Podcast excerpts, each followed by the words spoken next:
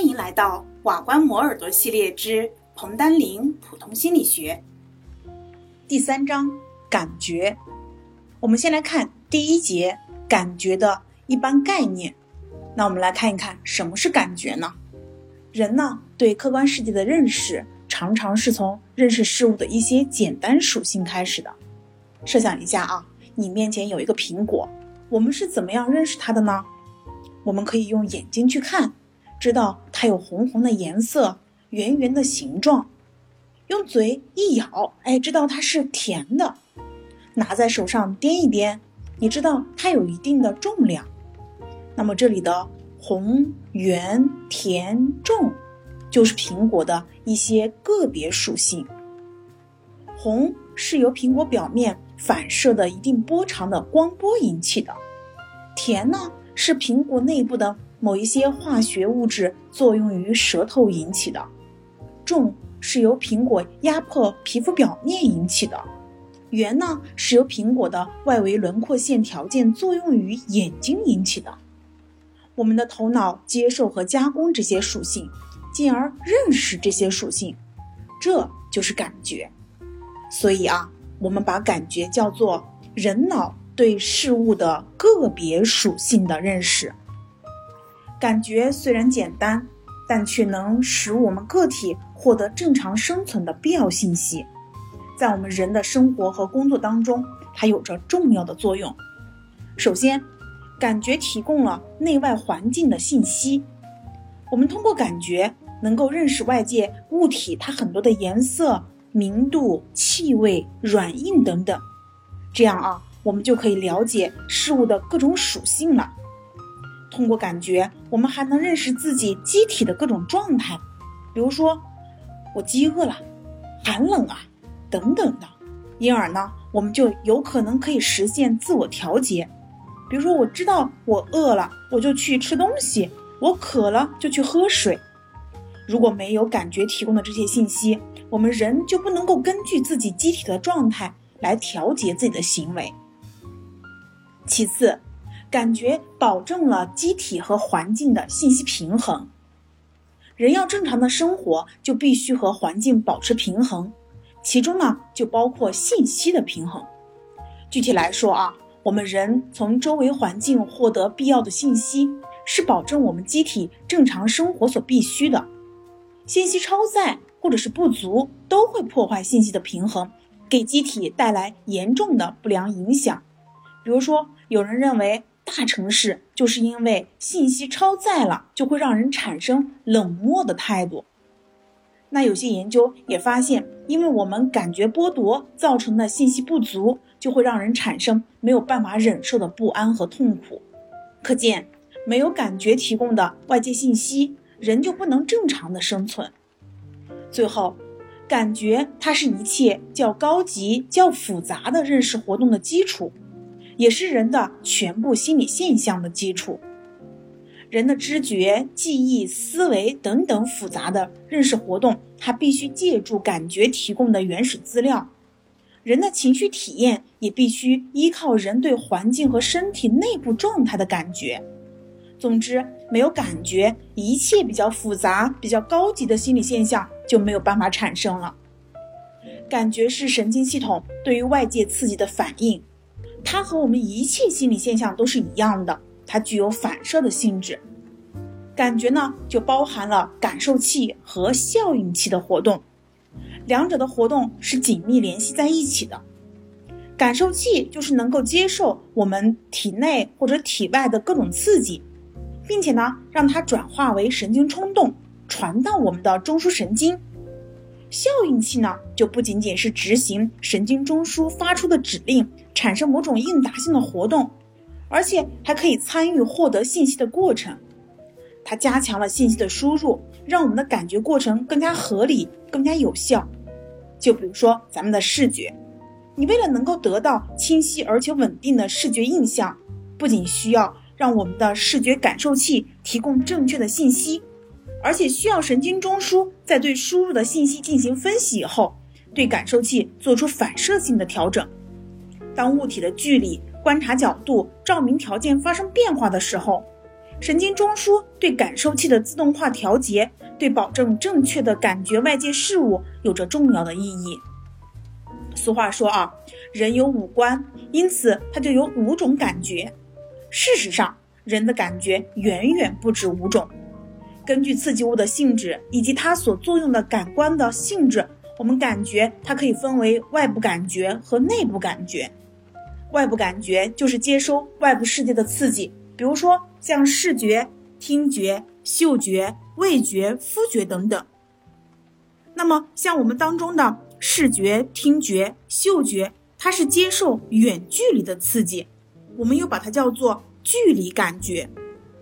像内部感觉当中啊，我们其实就是接受机体内部的刺激，因而呢，我们又把它叫做机体觉。比如说。像运动觉、平衡觉、内脏感觉，所以呢，这就是我们感觉它的一些分类。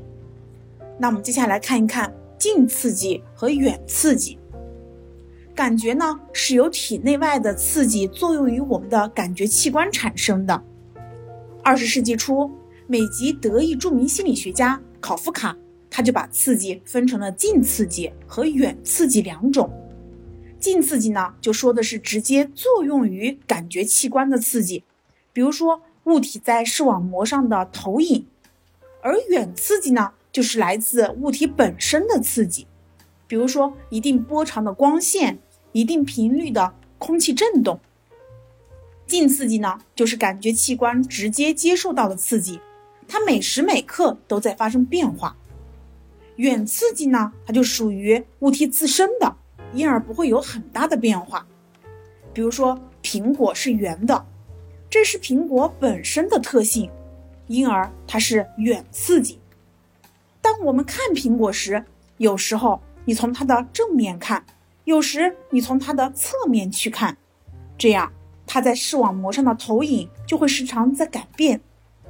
同样，苹果表面的反射率是不变的，但我们既可以在白光下看到它。也可以在蓝光下看到它，这时我们得到的近刺激也在变化。了解了近刺激和远刺激的关系啊，对于我们研究感觉是有重要的意义的。那我们接下来看第三个感觉的编码。感觉器官是怎么样接受外部刺激而产生感觉的呢？当我们感觉世界的时候。感觉系统能够对信息进行一定的选择和分析，然后呢，对信息进行编码。编码呢，就说的是将一种能量转化为另一种能量，或者将一种符号系统转化为另一种符号系统。我们的神经系统不能直接加工外界输入的物理能量或者是化学能量，比如说光波和声音等等。这些能量必须经过感官的换能作用，才能转化为神经系统能够接受的神经能或者神经冲动。这个过程就是感觉编码。我们携带信息的神经冲动，它从感受器出发，沿着丘脑的感觉通路到达我们大脑的特定感觉加工区域。大脑对这些信息进行了加工，从而获得了刺激的一些基本信息。比如说刺激的强度、大小等等。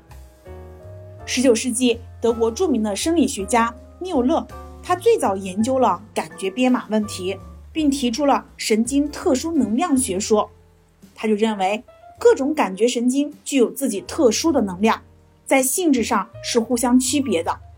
每种感觉神经只能产生一种感觉，而不能产生另外的感觉。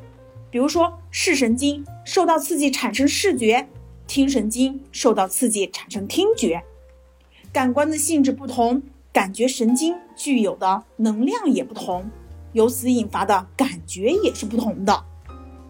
缪勒呢，根据上述的主张，进一步得出了认识论上面的某一些结论。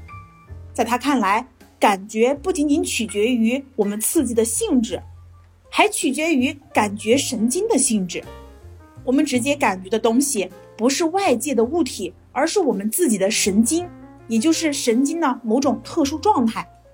用他自己的话来说啊，就是说我们始终不能直接知觉外物自身的性质。我们所知道的只是我们的感觉。缪勒的神经特殊能量学说不承认感觉是对客观世界的认识，他在认识论上就得出了一个错误的结论。我们现代神经生理学的知识就告诉我们，大脑直接加工的材料是外物引起的神经冲动。在这一点上，缪勒的学说有它的合理的因素，但是，人脑对神经信号的加工是一种一码的过程，它能揭示这种神经信号所代表的现实刺激物的特性，帮助我们获得关于外部世界的知识。缪勒强调，人脑对神经自身状态的直接感受，他不承认人的感觉依赖于外界的性质，这是不对的。感觉编码，它不仅发生在感官上，也发生在神经系统的不同层面上。今年以来呢，关于感觉编码的研究就形成了两种有代表性的理论，一种叫做特异化理论。这个理论呢，它就主张不同性质的感觉是由不同的神经元来传递信息的，有些神经元传递红色信息，有些神经元传递甜味信息。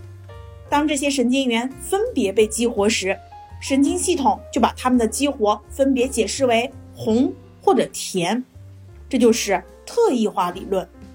另一种理论呢，叫做模式理论或者叫做模块理论。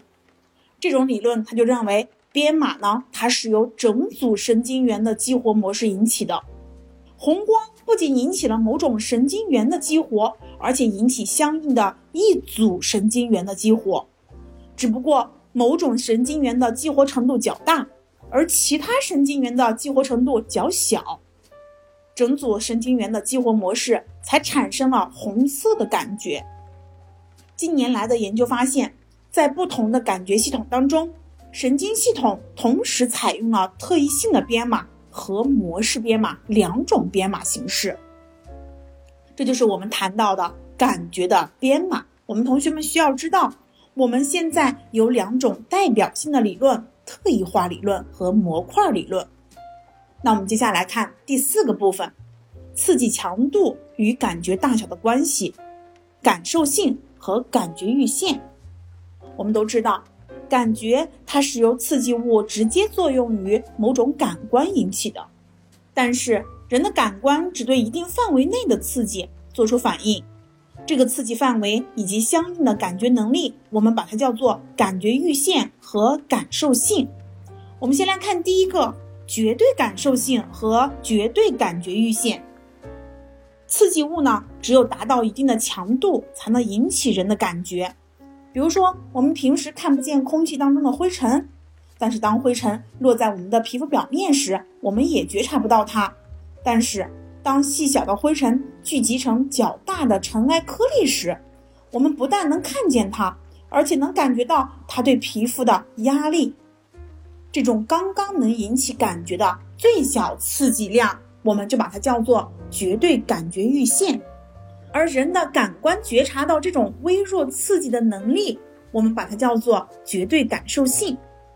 绝对感受性可以用绝对阈限来衡量。绝对感觉阈限呢，它越大，你能够引起感觉所需要的刺激量就越大，感受性就越小。相反，绝对感觉阈限越小，也就是你能够引起感觉所需要的刺激量越小，那么感受性越大。因此呢，绝对感受性和绝对感觉阈限在数值上成反比。那么在历史上啊。我们人们曾经把绝对感觉阈限理解为一个固定的刺激量，也就是超过这个数量就能引起人的感觉，低于这个数量人就不能觉察到刺激的存在，也不会对它有任何的反应。之后，我们人们发现这个阈值它其实并不是绝对不变的，在不同的条件下，同一感觉的绝对阈限可能是不一样的。人的活动的性质、刺激的强度和持续时间。个体的注意、态度、年龄，它都会影响到阈限。因此啊，就有人认为，把绝对感觉阈限看作某个固定的刺激量是不妥的。一般来说，人类各种感觉的绝对感受性都很高。在黑暗而晴朗的夜晚，我们人可以看见四十八千米外的一支蜡烛，它的强度相当于十个光子。在安静的环境当中，人能够听到六米远处的手表滴答声，人也能嗅到一公升空气当中散布的十万分之一毫克的人造麝香的气味儿。这就是绝对感受性和绝对感觉阈限。那我们接下来来看一下。差别感受性和差别感觉阈限，两个同类的刺激物，它们的强度只有达到一定的差异，才能引起差别感觉。也就是我们人能够觉察到它们的差别，或者把它们区分开来，是要有一定的差异的。比如说，几百人参加的大合唱，如果增减一个人，人是听不出声音的差别的；但是如果增加或者减少了十个人，差别就明显了。同样，两根很长的竹竿相差十厘米，我们难以觉察到它们的差别。但是你把两支铅笔相差十厘米，差别就非常明显了。这种刚刚能够引起差别感觉的刺激物间的最小差异量，我们把它叫做差别感觉阈限，或者说叫做最小可觉差 （GND）。那么，对这个最小差异量的感觉能力，它就叫做差别感受性了。差别感受性和差别感觉阈限在数值上也成反比，差别感觉阈限越小，也就是刚刚能够引起差别感觉的刺激物间的最小差异量越小，差别感受性就越大了。德国生理学家韦伯曾经系统研究了触觉的差别感觉阈限。他让被试用手先后提起两个重量不大的物体，并且去判断哪个重一些。用这种方法确定了刚刚能够引起差别感觉的最小刺激量。结果发现，对刺激物的差别感觉不依赖于一个刺激物增加的绝对重量，而依赖于刺激物的增量和原刺激量的比值。比方说啊，如果手上你原有的重量是一百克。那么必须至少增加两克，人才能感觉到两个重量，也就是一百跟一百零二克它们之间的差别。如果原有的重量是两百克，那么增加的重量必须达到四克。如果原重量是三百克，那增加的重量应该是六克。可见，引起差别感觉刺激的增量和原刺激量之间，它是存在着某种关系的。这种关系。可以用以下的公式来表示，K 等于德塔 I 比 I，其中呢，I 就是标准刺激的强度或原刺激量，德塔 I 就是引起差别感觉的刺激增量，也就是我们刚刚说到的最小可觉差 GND，K 呢就是一个常数，它随着被测量的感觉系统的不同而变化。这个公式就叫韦伯定律。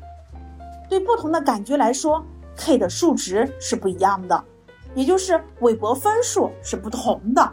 那么根据韦伯分数的大小，我们可以判断某种感觉的敏锐程度。韦伯分数越小，感觉越敏锐。韦伯定律虽然揭示了感觉的某些规律，但它只适用于刺激的中等程度。换句话说。只有使用中等强度的刺激，韦伯分数才是一个常数。刺激过弱或者过强，比值都会发生改变。玻璃呢，就用实验证明，当原重量在一百克到四百克的范围内，韦伯分数低于或等于零点零二；当原重量低于一百克或者是超过五百克的时候，韦伯分数都会显著上升。这就是我们谈到的第二个部分：差别感受性和差别感觉阈限。以上呢，就是我们学到的绝对感受性和绝对感觉阈限，以及差别感受性和差别感觉阈限。我们清楚了这四个概念，我们再来看一看刺激强度和感觉大小它们的之间关系到底是什么样子的。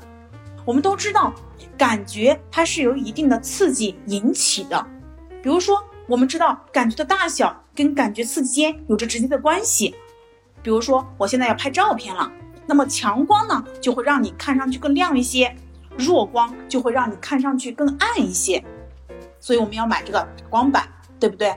但是啊，刺激物的物理强度的变化，并不一定能够引起感觉产生等量的变化。那么它们之间的关系到底是怎么样子的呢？首先，第一个就是对数定律。一八六零年，德国心理物理学家费希纳，他就在韦伯研究的基础上，进一步探讨了刺激强度和感觉强度它们之间的关系。他就认为，最小可觉差 GND，它在主观上都相等，因此。任何感觉的大小都可以由在阈线上增加的最小可觉差来决定。根据这个假定，费希纳就在感觉大小和刺激强度之间推导出一种数学关系式。这个数学关系式就是一个对数定律，就 P 等于 K log I，这就是费希纳的对数定律。其中呢，I 为刺激量，P 是指的感觉量。K 呢就是一个常数，它呢就跟某种感觉的韦伯分数是有关系的。按照这个公式，感觉的大小就是刺激强度它的一个对数函数，也就是感觉量和刺激量它们之间是一个对数函数。在这个地方，我要强调的是，感觉量其实就是我们说到的心理量，刺激量就是我们说到的物理量。所以他认为心理量和物理量它们之间是一个对数函数。如果我们已知某个光线它的物理强度 I 是十，而常数 K 等于一，那么呢，由它引起的感觉强度 P 就等于一。如果我们让刺激强度加倍，也就是 I 等于二十了，那么由此引起的感觉强度 P 它就等于一点三。可见，当刺激强度按照几何级数增加的时候，感觉强度只能够按照算术级数上升；当物理量迅速上升的时候，感觉量是逐步变化的。如果刺激量取对数值，那么它和感觉量的关系就可以表示为一条直线了。费希纳定律提供了度量感觉大小的一个量表，对许多实践部门呢，它是有重要的意义的。但它假定所有最小可觉差在主观上都相等，已经为事实所否定。费希纳定律以韦伯定律作为基础，由于韦伯定律它只适用于中等强度的刺激，因此费希纳定律也只有在中等强度的刺激的时候才适用。那么来看第二个关系，幂定律。二十世纪五十年代，美国心理学家斯蒂文斯。他用数量估计法研究了刺激强度和感觉大小的关系。比如说，我们给被试，他去呈现一个中等的光刺激，并给它的明度指定了一个数值，比如说十是个标准光。然后呢，你随机呈现不同强度的光刺激，它就是比较光。这个时候，我们要求被试根据自己的主观感受。就给每一种光刺激的明度确定一个数值，我们来表示它们的强弱。如果比较光看上去是标准光光亮的两倍，那么它的估计值就可定为二十；如果比较光看上去只有标准光的一半亮，那么它的估计值就是五。这样我们就得到了三种感觉通道刺激强度跟感觉大小的关系。研究就发现，心理量并不随物理量对数的上升而上升。比如说，明度的增加远远低于光刺激的增加。判断线段的长度是随着线段的实际长度而增加增加的。而电机的物理量略增加，心理量就会显著增加。根据这些实验，斯蒂文斯就认为，心理量。它并不随物理量对数的上升而上升，而是跟物理量的幂成正比。这种关系就可以用数学式表示为 P 等于 K I I 的 n 次方。式中的 P 它是指的知觉到的大小或者是感觉大小，I 呢就是指刺激的物理量。K 和 N 就是被评定的某类经验的常定特征，这就是斯蒂文斯的幂定律。我们再来看一看啊，它到底是怎么变化的呢？在这个地方，它提供了几种主要感觉的幂函数的指数，包括了音高、明度、亮度、气味、味觉、温度等等这一系列的。总之呢，我们对于能量分布较大的感觉通道，比如说视觉、听觉，幂函数它的指数就会比较低，像音高，双耳的音高只有零点六。但是呢，比如说我们对于能量分布较小的感觉通道，比如说温度觉，它呢，它的指数就相对来说会比较高。这个时候你可以看到它的指数会有一这么大，因而它的物理量变化的效果就会更加的明显。尤其我们到了电极，也就是你的痛觉，你会发现它会更高一些，它的指数达到了三点五啊。那么物理量变化，那么我人的感觉就会变化的更大一些。斯蒂文斯的幂定律呢，同样具有理论和实践的意义。在理论上，它说明了对刺激大小的主观尺度可以根据刺激的物理强度的乘积来标定。在实践上，它可以为某一些工程计算提供依据，但是用数量估计法所得到的幂定律，它依赖于被试正确使用数字来恰当的标记其心理感觉量，因此它可能会受到被试反应偏向的影响。那么这个时候我们就需要信号检测论了。那我们来看一看第三个，就是信号检测论。人对信号的检测是否只依赖于个体的感受性？答案它肯定是否定的。你设想一下，两个人听觉感受性完全相同，但是一个人期待着某种声音信号赶紧出现吧，那么另外一个人呢，他就并不是这样子，他没有这种期待，结果会怎么样？那么有期待的人可能就会做出较多的是判断，对不对？那么因而他就会出现较多的虚报，而没有期待的人呢，他就可能会做出较多的否判断。因而就出现较多的漏报，可见人对信号的检测，它不仅依赖于它的感受性，而且依赖于它所设定的反应标准。信号检测论它是一种数学方法，用来评价个体的感受性和反应标准对于信号检测所做出的不同的贡献。根据信号的有无和观察者的反应，信号检测论呢就将被试的反应分成了四种，叫做击中。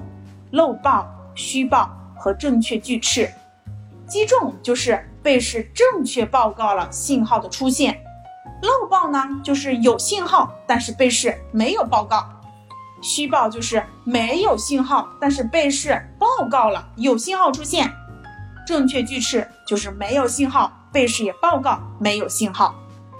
如果我们的虚报率它比较高，就说明被试采用了较低的反应标准。容易将非信号报告为信号，如果漏报率高，就说明被试采用了较高的反应标准，容易漏掉真正的信号。反应标准会受到很多因素的影响，比如说奖励就可以降低反应标准，增加反应的频率，而惩罚就可以提高反应标准，减少反应的频率。同样的，如果信号的出现频率比较高，那么做出试反应的频率就会较高一些。如果信号出现的频率比较低，那么做出是反应的频率就会降低。信号检测论对于我们更深刻的去理解刺激跟感觉的关系，它有着重要的意义。以上就是我们讲到的第一节所有的内容。恭喜你，又听完了一个章节，离研究生又近了一步哦。